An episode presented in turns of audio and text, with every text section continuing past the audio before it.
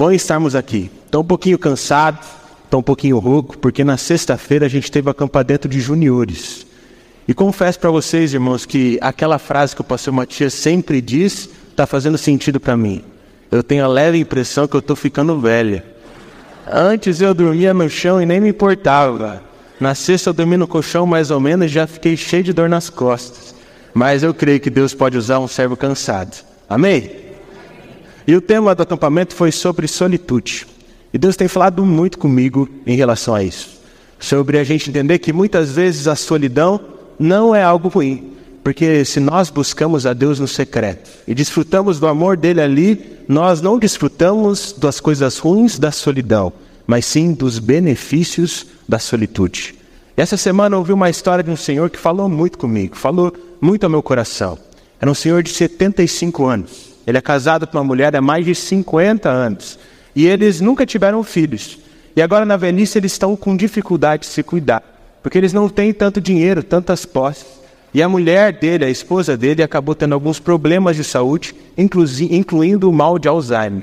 E por isso ela já não conseguia mais fazer as atividades da casa. Ela não conseguia tomar banho sozinha. E aquele senhor não tinha força para fazer tudo.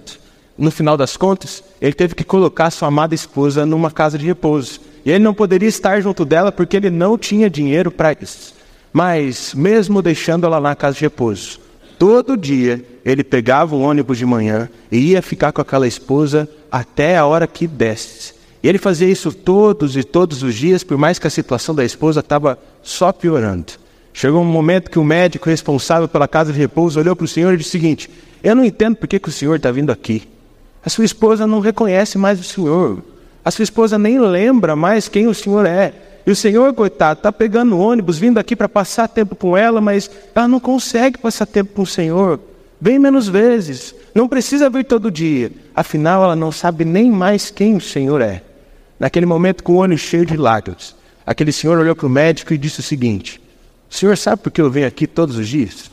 Porque por mais que ela não saiba quem eu sou, eu sei muito bem quem ela é para mim. Sabe por que muitas vezes nós não desfrutamos de uma vida verdadeira com Jesus? Porque nós sabemos quem Ele é, mas muitas vezes Ele não é muita coisa para nós.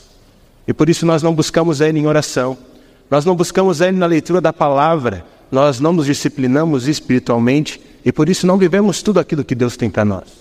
Mas mais do que sermos chamados por Jesus para sermos salvos e vivemos a eternidade com Ele, ele nos chama para viver uma vida agora. Porque o reino pleno ainda virá, mas agora nós já podemos desfrutar de um estilo de vida do reino de Deus. Se buscarmos ter intimidade com Ele e se reconhecermos com tudo que nós somos, quem Ele é para nós. Nós precisamos confiar em Deus, buscar a presença dEle e depositar tudo que nós somos e tudo que nós temos nas mãos do Senhor. Porque quando fizermos isso, ele agirá e veremos os benefícios de uma vida de intimidade com o Senhor. É justamente sobre isso que eu quero conversar com os irmãos nessa manhã. Por isso, se você puder e quiser, abra a sua Bíblia no Evangelho de Mateus, capítulo de número 25. A gente vai ler do verso de número 1 ao verso de número 13. O pastor Matias me pediu para pregar só 30 minutos, por isso eu vou ficar de olho no relógio. Já gastei 5. Fica comigo aí, tá bom, irmão? Não fica desconcentrado, não. Mateus, capítulo de número 25, verso de número 1 ao verso de número 13. Eu vou ler a palavra na tradução NVI. Espero que os irmãos consigam acompanhar essa leitura junto comigo. Onde a palavra do Senhor diz assim para nós: O reino dos céus será, pois, semelhante a dez virgens que pegaram suas candeias e saíram para encontrar-se com o noivo. Cinco delas eram insensatas e cinco eram prudentes. As insensatas pegaram as suas candeias, mas não levaram óleo. As prudentes, porém, levaram óleo em vasilha junto com as suas candeias. O noivo demorou a chegar, e todas ficaram com sono e adormeceram. À meia-noite ouviu-se um grito. O noivo se aproxima, saiam para encontrá-lo. Então todas as virgens acordaram e prepararam suas candeias. As insensatas disseram às prudentes: Deem-nos um pouco do seu óleo, pois as nossas candeias estão se apagando. Elas responderam: Não pois pode ser que não haja o suficiente para nós e para vocês. Vão comprar óleo para vocês. E saindo elas para comprar óleo, chegou o noivo. as virgens que estavam preparadas entraram com ele para o banquete nupcial e a porta foi fechada. Mais tarde vieram também as outras e disseram: Senhor, Senhor, abre a porta para nós. Mas ele respondeu: A verdade é que não as conheço. Portanto, vigiem, porque não sabem o dia e nem a hora. Vamos orar mais uma vez? Feche seus olhos, baixe sua cabeça, para que possamos buscar o Senhor.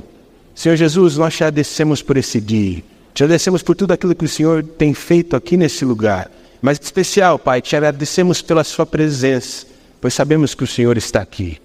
Toca corações essa noite, Pai. Quebranta corações nessa noite, Pai. Chama pessoas para um, pelo nome, para que elas possam viver uma vida de intimidade com o Senhor. É isso que nós pedimos em nome do Senhor Jesus. Amém.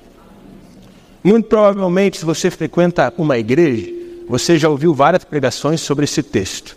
E normalmente as pregações para esse texto são pregações que são um pouco apelativas, porque o pastor começa a perguntar: e aí, se Jesus voltasse hoje, você iria para o céu, participar da festa com ele, ou você ficaria do lado de fora? E aí, com que você tem parecido? Como as virgens que eram prudentes ou como as virgens que eram insensatas? Normalmente, quando o pastor faz um apelo e ninguém vem, ele até cita esse texto para as pessoas virem à frente. Porque muitas vezes os sermões são apelativos sobre ir para o inferno ou não.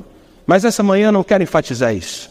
Eu quero enfatizar o que diferencia as virgens sensatas das virgens insensatas, das virgens prudentes e das virgens imprudentes. E sabe o que diferencia as duas? O óleo.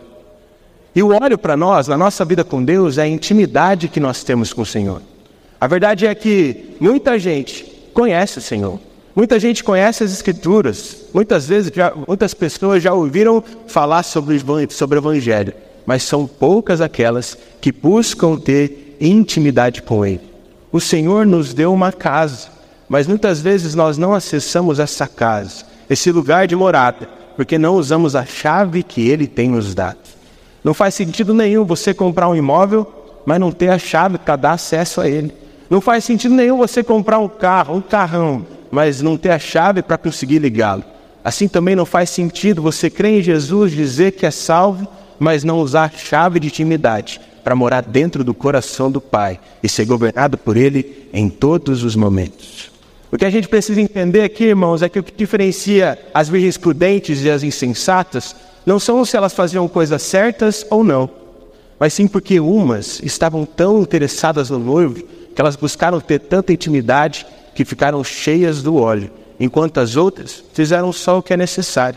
Por isso, a vida com Jesus não é só sobre fazer o que é certo ou o que é errado. A vida com Jesus é sobre ter intimidade com Ele. Porque quando nós temos intimidade com o Senhor, ele nos chama pelo nome. Algumas semanas atrás eu participei de uma conferência aqui na PIB de Curitiba. Foi uma conferência de uma fundação que se chama GKPN. E nessa conferência, uma mulher que se chamava Mercy estava pregando. E o testemunho dela me impactou muito, porque ela vem de uma origem muçulmana. O seu pai se converteu e ela, a família toda foi obrigada a se tornar muçulmana também.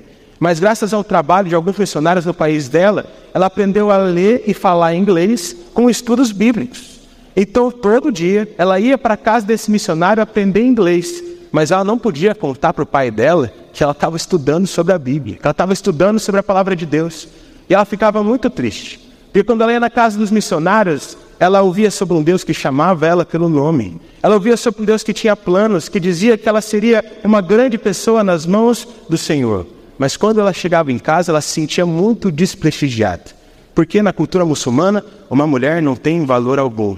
E ela começou a contar que as mulheres não têm valor nenhum, a ponto de as pessoas nem chamarem elas pelo nome. Então, quando uma pessoa, quando uma mulher nasce ainda não é casada, por mais que ela tenha um nome no documento, as pessoas não chamam ela pelo nome, mas sim de filha do fulano.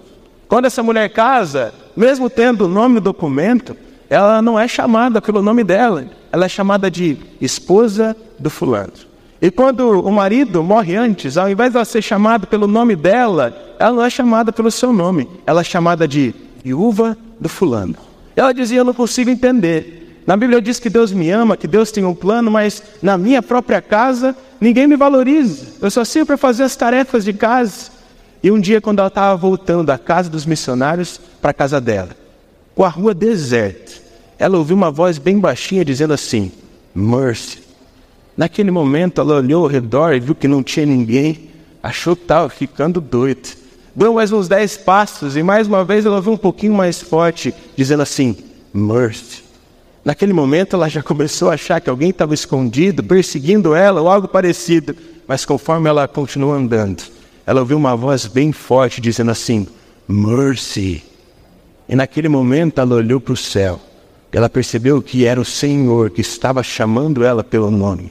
E que por mais que ela estivesse numa casa que não tratava ela bem, por mais que ela estivesse numa casa que não valorizava, não era sobre o, o legado que ela teria dos seus pais terrenos, mas sim do seu Pai Celestial. Hoje essa mulher ela é vice-presidente do Banco Mundial. Ela cuida de centenas, bilhões de dólares de organizações que fornecem dinheiro para que o evangelho seja pregado em vários e vários lugares, porque ela ouviu Deus a chamando pelo nome e ela decidiu ter intimidade com ele. Não foi só Mercy que o Senhor chamou pelo nome. Nós vemos vários e vários personagens bíblicos que o Senhor, em momentos de dificuldade, chamou pelo nome também. Abraão, José, muitos outros. Mas talvez o que mais me impacta o coração era Paulo. Porque Paulo, ele era um religioso. Na visão dele, ele fazia o que era certo. E por isso até mesmo perseguia os cristãos. Enquanto ele estava indo para uma cidade, prendeu alguns cristãos ali, ele teve um encontro com o Senhor. Uma forte luz brilhou ali naquele lugar. Todos ficaram atordoados. Paulo ficou cego. E Paulo ouviu a voz do Senhor dizendo: Saulo, Saulo, por que me persegues? Depois de ouvir o Senhor chamando pelo nome, Saulo se entregou em intimidade com o Senhor. Ananias batizou ele. E aquele que era apenas um religioso, aquele que perseguia cristãos, agora se tornou um vaso sendo usado nas mãos de Deus, porque ele se entregou a uma vida de intimidade com Ele. Tudo muda. Não quando nós reconhecemos Jesus como nosso Senhor e Salvador. Tudo muda quando nós buscamos ter intimidade com esse Senhor que governa as nossas vidas. E o que eu acho mais interessante é que a Bíblia diz lá em Atos, capítulo de número 22, versículo de número 9, quando Paulo está contando o testemunho dele para outras pessoas, ele diz assim: Naquele dia, quando eu fui encontrado pelo Senhor, todos foram impactados pela luz, mas só eu ouvi o Senhor me chamando pelo nome. E sabe qual é a verdade, irmãos? Todos que estão aqui já ouviram falar sobre a luz de Jesus.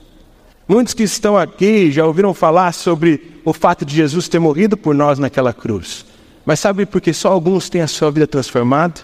Porque só alguns estão dispostos a ter intimidade, para ouvir o Senhor o chamando pelo nome. E quem busca sempre quer mais. Foi isso que aconteceu com Paulo. Um versículo que eu tenho deco tentado decorar há algum tempo é Atos 24. Porque diante das perseguições, perseguições, sabe o que o Paulo dizia? Todavia, não me importa. E nem considero a minha vida de valor algum, se contudo puder terminar a corrida e completar o ministério do qual o Senhor Jesus me chamou de testemunhar da graça de Deus. Eu amo esse versículo, porque Paulo não diz que era só sobre pregar o Evangelho, só sobre pregar a graça de Deus, era sobre testemunhar da graça do Senhor com a nossa própria vida.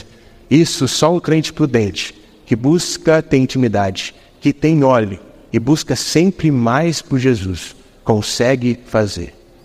Por isso, nesse momento, eu quero tentar conversar com os irmãos, para que a gente possa entender como a gente consegue ser esse crente prudente.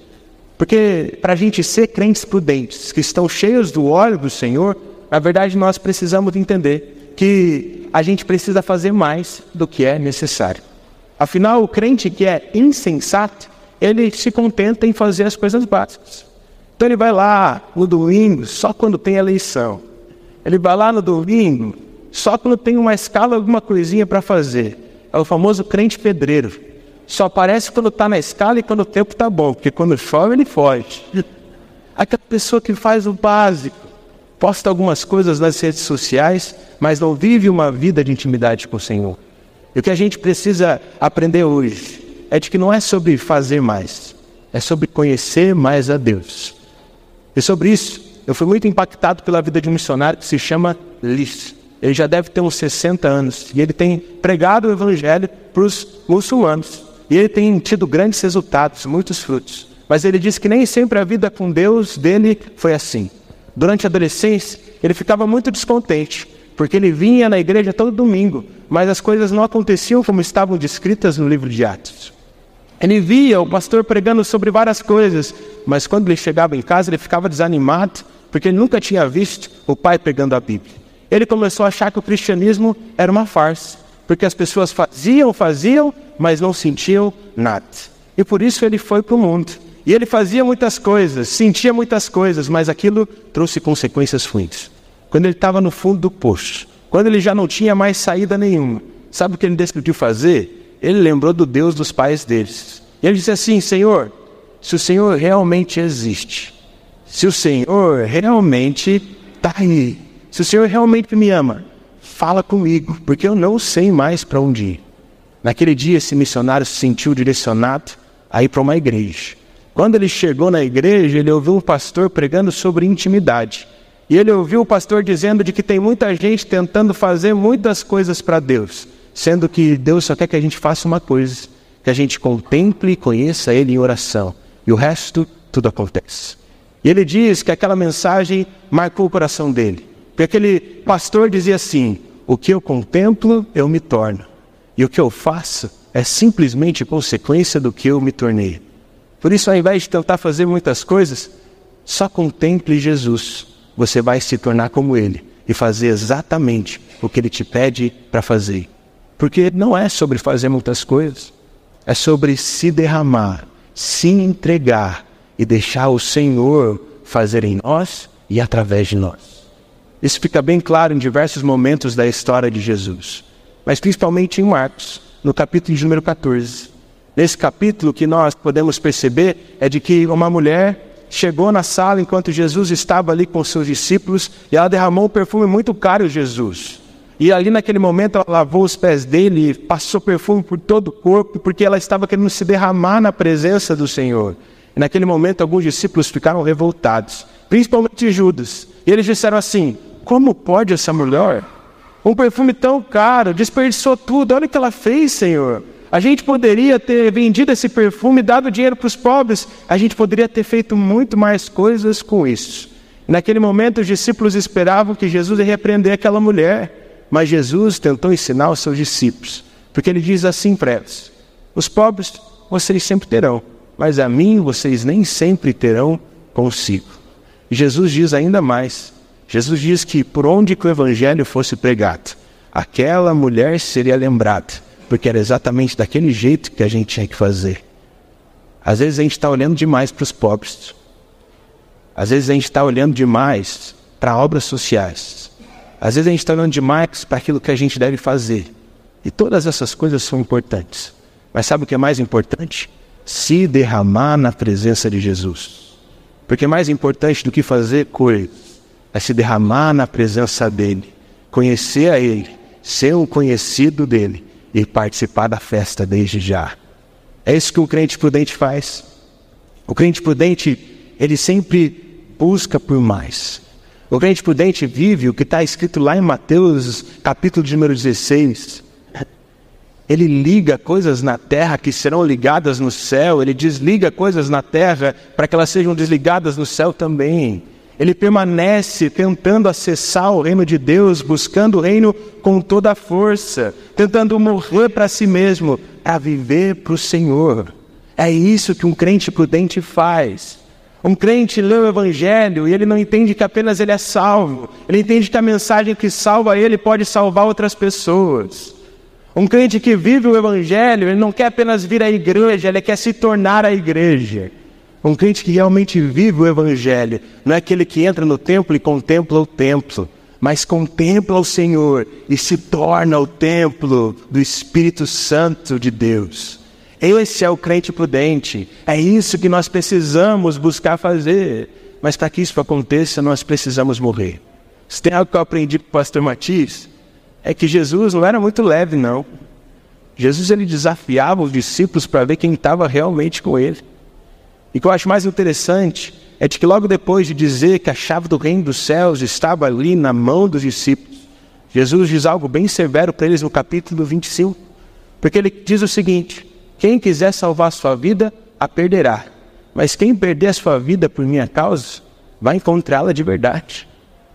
E aí Jesus está dizendo para os discípulos: Ó, oh, vocês querem viver o que eu estou falando? Morram para vocês mesmos como eu morri. E aí Jesus começa a falar várias e várias coisas. E ele começa a dizer de que ele teria que ser perseguido, de que ele seria crucificado, que ele teria que morrer. E aí os discípulos começam a achar que é um absurdo, porque Jesus não merecia aquilo. E aí Pedro diz: Não, Senhor, isso não pode acontecer com você. Mas aí Jesus, de maneira bem severa, ele diz: Afasta-se de mim, Satanás, porque você só pensa nas coisas dos homens e não nas de Deus. Será que muitas vezes nós não temos sido como Pedro? Jesus está nos chamando para curso, para morrer por nós mesmos, para nos dedicarmos mais para a igreja. Mas a gente fala: ah, não, não precisa, a gente não merece. Jesus já fez tudo. Mas o que o Senhor está olhando para nós e está dizendo é de que esse tipo de pensamento, que vive do conforto, não é um pensamento que vem de Deus, é um pensamento que vem do inferno. Se tem uma coisa que eu tenho brincado com jovens todo sábado, é que a palavra conforto no hebraico significa cola do capeta. E no grego significa prazer de Satanás. Por isso, se a tua vida está confortável demais, irmão, você está exatamente onde o diabão quer que você esteja. Está na hora de você vencer o conforto, buscar Deus de forma verdadeira, para que Ele possa fazer algo diferente no seu coração. Quando Jesus pregava o Evangelho pregava a mensagem dele, ele não esperava que as pessoas se tornassem religiosas. Elas queriam, ele queria que as pessoas fossem para o seu lugar de intimidade, para que as regras deixassem de ser regras, mas para que as regras se tornassem um princípio de vida do qual eles amavam e, portanto, obedeciam. Um texto que tem falado muito ao meu coração é Mateus 15, do 8 ao 9. Porque lá Jesus pune e diz de forma severa aqueles que estavam buscando o Senhor de uma forma superficial.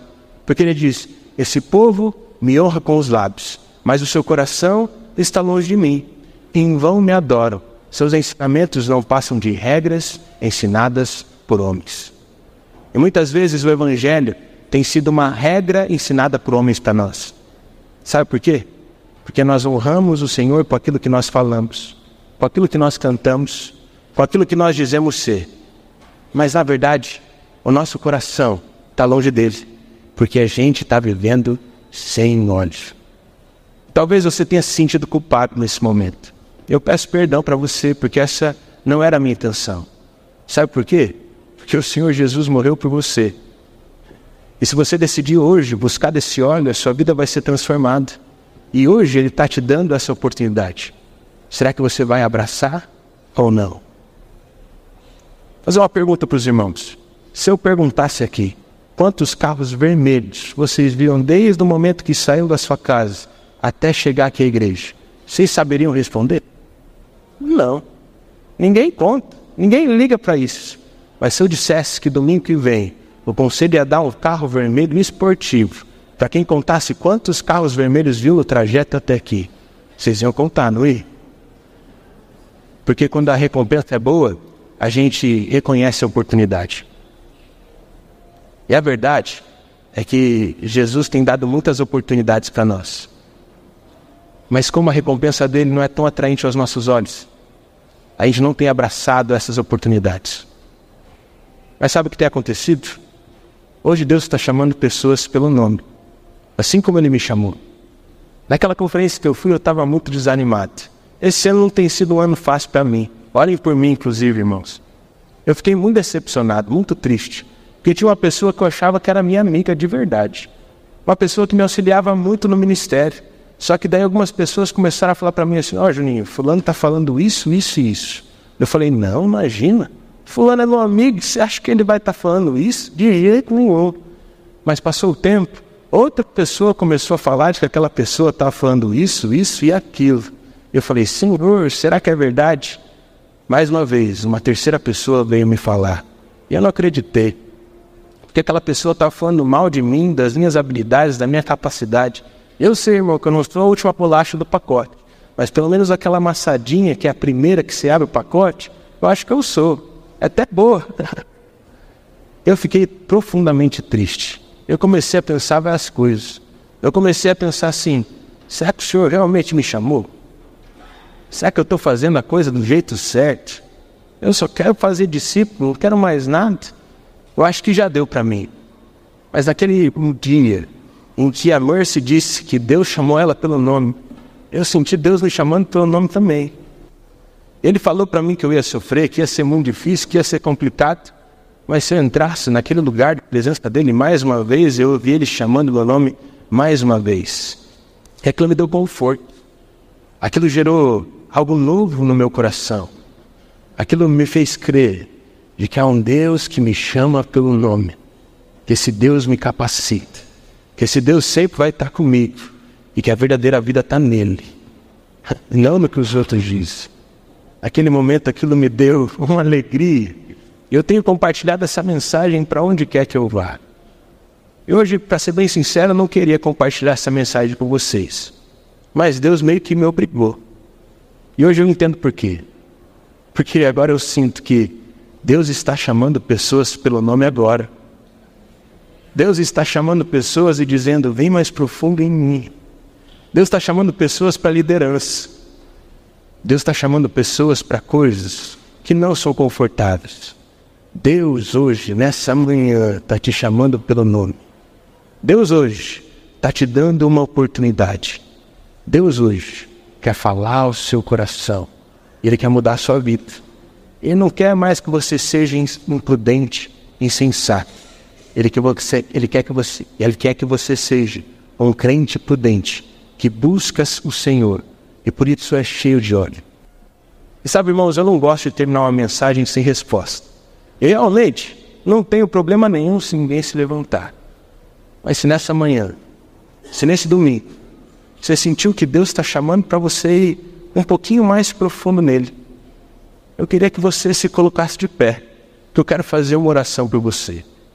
Não tenha vergonha, não tenha receio. Se você sente que você precisa ter mais intimidade com o Senhor, se você sente que você precisa se entregar mesmo para Ele, com tudo que você é, com todo o seu coração, não importa se você é crente há muito tempo ou não, fique de pé nesse momento e diga: Senhor, estou aqui e eu quero buscar intimidade por ti. Amém. Aleluia. Glória a Deus.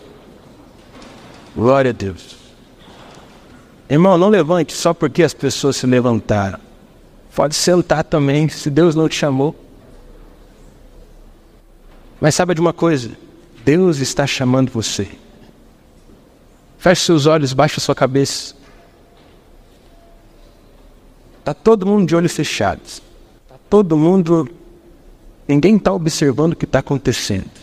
Se hoje você quer entregar sua vida para Jesus, mesmo que você já tenha feito algumas vezes isso, se hoje você quer ter o seu coração renovado, fortalecido, você quer reafirmar a oração que você fez lá atrás mais uma vez também, ou se você nunca fez a oração de entrega para Jesus, eu queria que você levantasse a sua mão direita. Pode ser de uma forma bem discreta onde você está. Amém, aleluia, aleluia. E nesse momento eu vou falar algumas palavras. Eu quero que você repita essas palavras comigo. Pode ser de forma bem discreta. Você vai dizer assim: Senhor Jesus, eu reconheço que sou um pecador. Mas hoje ao encontro da Sua graça, eu me rendo totalmente ao Senhor. Eu me arrependo e peço perdão por todos os meus pecados. E digo que creio que o Senhor é meu Salvador, que morreu naquela cruz por mim e que no último dia ressuscitou faz tudo novo, mais uma vez, em meu coração. Amém. Ah, glória a Deus. Estenda suas mãos para frente, como se você fosse receber algo do Senhor. Eu quero orar por você. Senhor Jesus, obrigado, Pai. Obrigado porque nessa manhã o Senhor tocou corações. Obrigado, Pai, porque nessa manhã o Senhor chamou pessoas pelo nome. Obrigado, Pai, porque nessa manhã o Senhor chamou pessoas para lideranças para chamadas desconfortáveis.